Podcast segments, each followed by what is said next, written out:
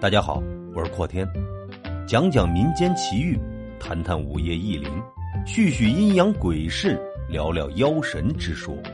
欢迎收听由阔天为您带来的短小鬼故事。卖花的老奶奶。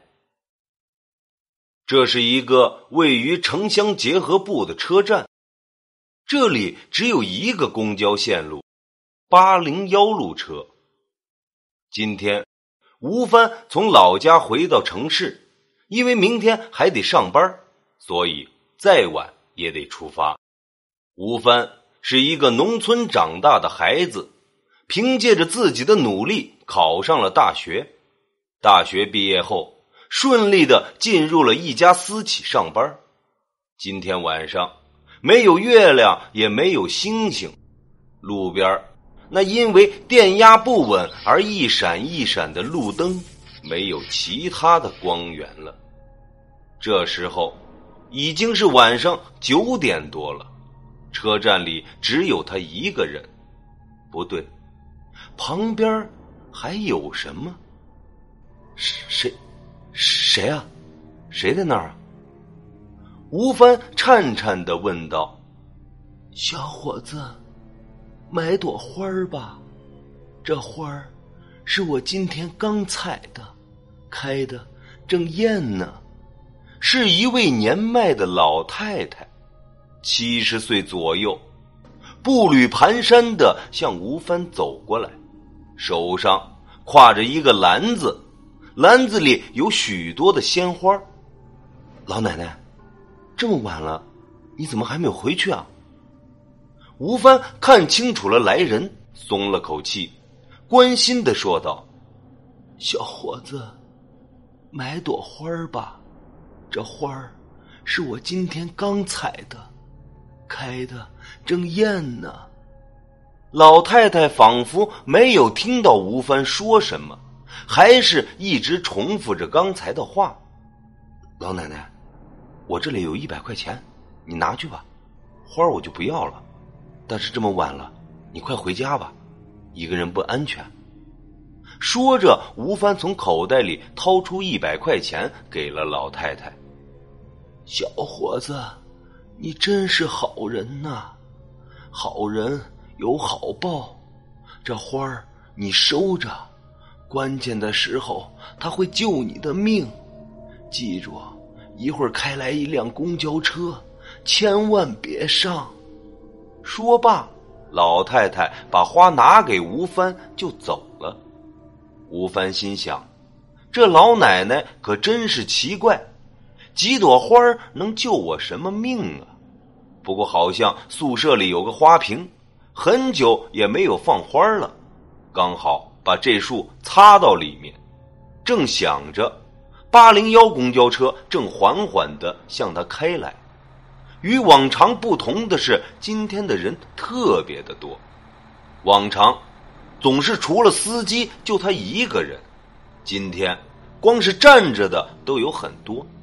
吴帆挤上了公交车。今天开夜班的司机从来没见过，路上实在是无聊。于是便和司机说起话来：“师傅，以前开夜班的老黄呢？今天怎么不是他上班啊？”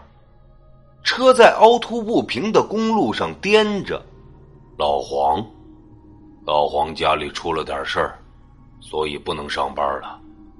司机声音十分低沉。哦，今天怎么这么多人呢？吴帆看看车厢后面的那些人，纳闷的问道。七月半了，他们都是出去看亲人的。司机依旧低沉的说：“吴帆大惊，七月半，这是什么？”吴帆的脸都吓白了，在车内灯光的照耀下毫无血色。车停在下一站，吴帆想下车。可是车上的人全都盯着他。小伙子，我不是告诉过你吗？一会儿开来一辆公交车，千万别上嘛！你怎么就不听话呢？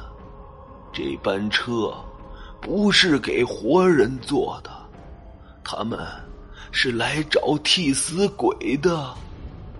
是他？吴帆惊讶的看着他，没错，就是刚刚买花给吴帆的老太太。他刚刚说这辆车不是给活人坐的，难道是给鬼坐的？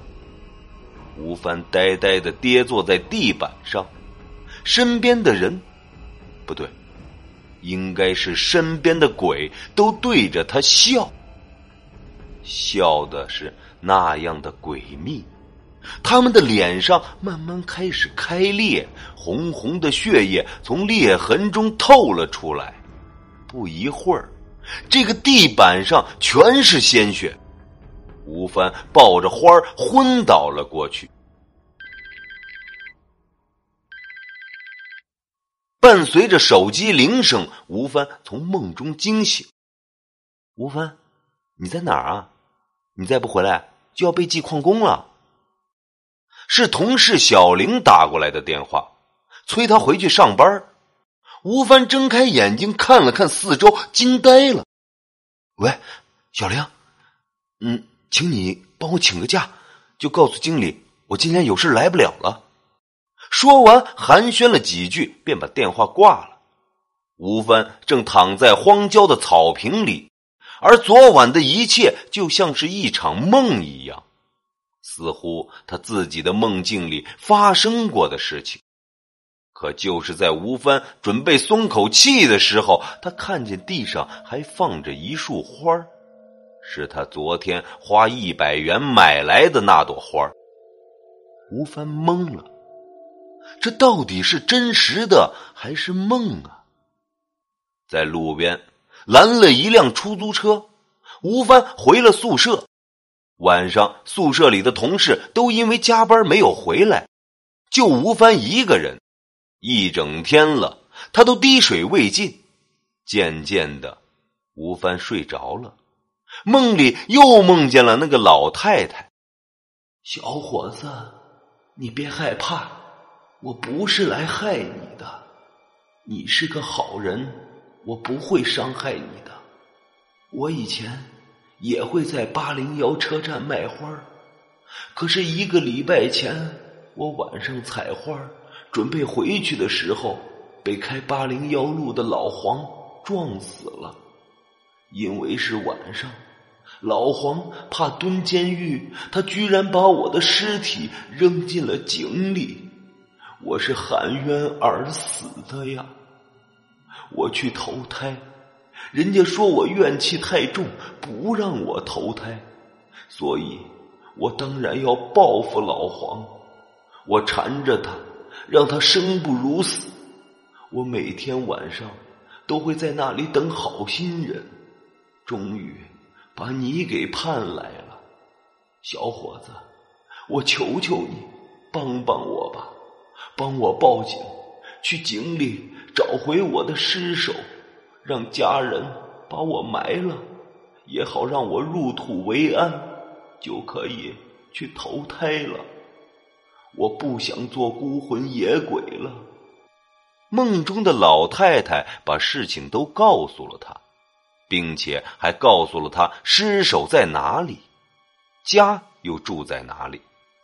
吴帆从梦中惊醒，床上一身冷汗。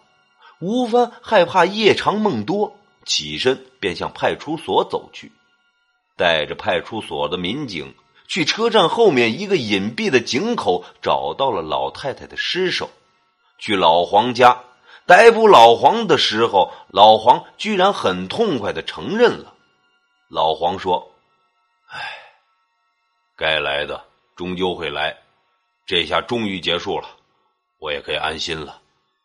我的心终于可以放下了。”老黄被捕以后，吴芬找到了老太太的家人。并帮助他们把老太太的丧事办了。或许只有将老太太送走了，他才会痛痛快快的睡着。许多年之后，吴帆已经事业有成了，成家立业，过上了幸福的日子。可是他们家的花瓶里的那束花就从来没有凋谢过。让人感觉像假的一样。每当吴帆的妻子问的时候，吴帆总会说：“你记住，好人会有好报的。”